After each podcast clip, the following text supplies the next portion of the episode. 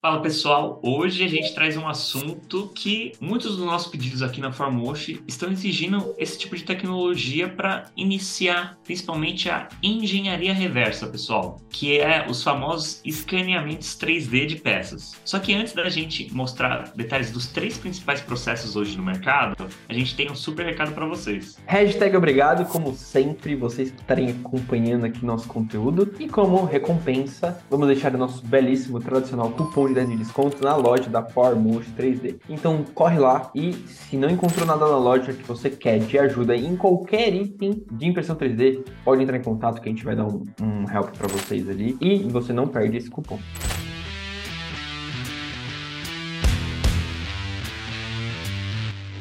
Hoje, às vezes as pessoas procuram modelos prontos, às vezes as pessoas contratam algum tipo de designer para fazer algum tipo de modelo, mas também tem uma alternativa que é, são os famosos escaneamento de peças impressão 3D. Isso geralmente acontece quando às vezes você quer fazer uma engenharia reversa de alguma peça, é, modelar e imprimir uma peça para reposição. São situações que geralmente são solicitadas esse tipo de tecnologia. Só que existem três tipos de tecnologia que vão ser necessárias para cada tipo de aplicação. Às vezes você vai querer uma aplicação não muito custosa, mas mais simples. Você vai, vai querer uma aplicação mais de engenharia, mais detalhista, que é tem mais custo, que aí você vai ter que escolher outra metodologia. E hoje nesse vídeo a gente vai mostrar para vocês três tipos de tecnologia que fazem esse tipo de processo. E o primeiro modelo é o escaneamento a laser, pessoal. O escaneamento a laser é o mais tradicional do mercado e ele também já é o mais antigo, né? E foi desenvolvido muito para atender as grandes montadoras aí a fazer escaneamento 3D. Então, eles são feixes de laser que vão ali passar por todas as geometrias, todas as faces. Dá para fazer escaneamento interno também. Então, existe toda ali praticidade de você fazer escaneamento de diversas formas com laser.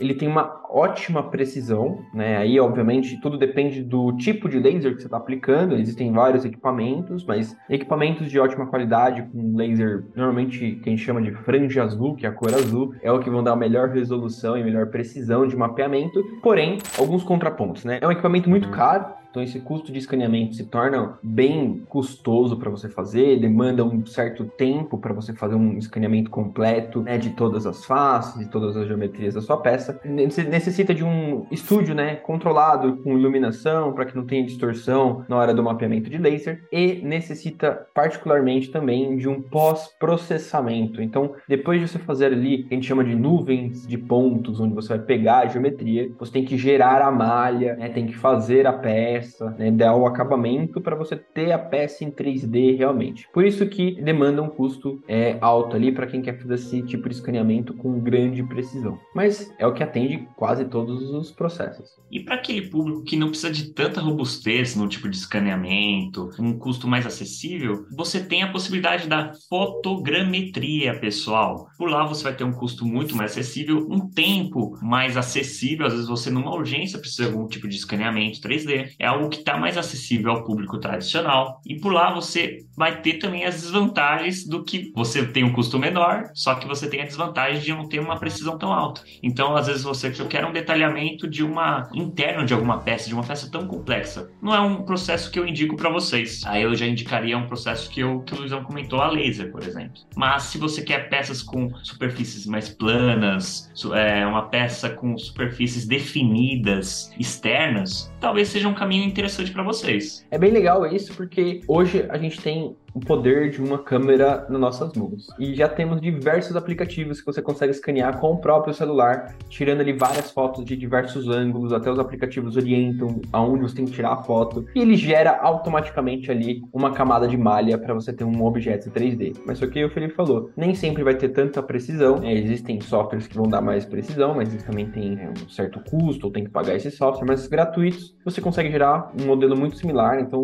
coisas legais que você pode fazer, putz, fui num museu, você pode escanear uma estátua, pode escanear alguma coisa 3D ali que você visitou, né, algum prédio, e aí você consegue ali ter alguma representação em 3D desses modelos que você tirou foto. Mais um ponto importante, pessoal. Assim como também na laser, em todos os processos que a gente for falar aqui, existe um controle de ambiente. qualquer situação de ambiente, seja ele por temperatura, seja ele por alguma situação de, de luz, principalmente, pode afetar seu escaneamento 3D. Então, não quer dizer que ah, eu vou usar fotogrametria, vou instalar um aplicativo no meu celular e gerar esse tipo de escaneamento na minha para minha impressão. Cuidado, esse tipo de fator externo pode atrapalhar sua impressão, tá? Então, hoje não existe ainda, pelo menos ao nosso conhecimento, algo que blinde totalmente esse tipo de adversidade externa.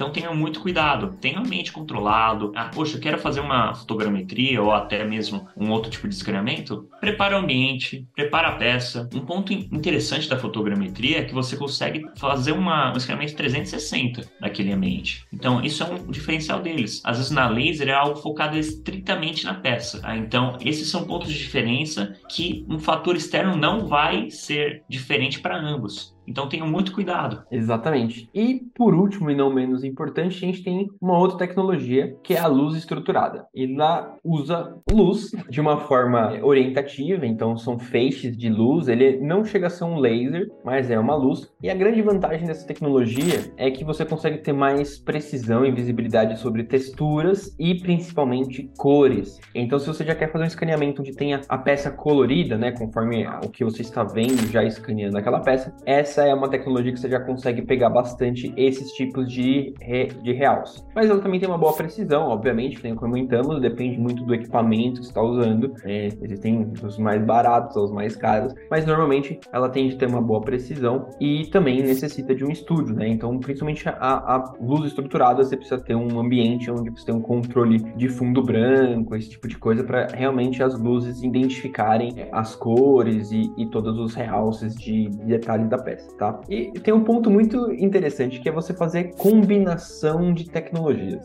É possível? É possível. Tudo é possível nesse mundo mágico de criação da impressão 3D e principalmente engenharia reversa. Porém, obviamente que é mais caro. Porém, já tem equipamentos que usam tanto luz estruturada quanto laser para fazer um mapeamento mais completo dessa peça e conseguir garantir que você não só escaneie por fora, mas por dentro também. No caso de luz estruturada, tem essa particularidade que só pode escanear externo, né? Você não consegue escanear internamente devido à aplicação de feixes de luz. Aí a gente conseguiria somente com feixes de laser. Esse é um tipo de tecnologia, ele é um pouquinho mais restrito, geralmente em grandes indústrias e laboratórios mais focados na questão de modelagem para impressão 3D possuem esse tipo de tecnologia pelo seu alto custo. Ela chega a ter um custo maior, por exemplo, do que a laser. Ah, o diferencial das cores é, ele é muito importante, principalmente para alguns estudos de laboratório que hoje tem no mercado. Então, é algo que ainda a gente vê não com tanto acesso para um público tradicional, com sua impressora em casa, mas que eu acredito que no futuro, principalmente com essas evoluções que a gente tem, com as combinações de escaneamento 3D, pode tornar acessível um dia para você, tá bom? Então,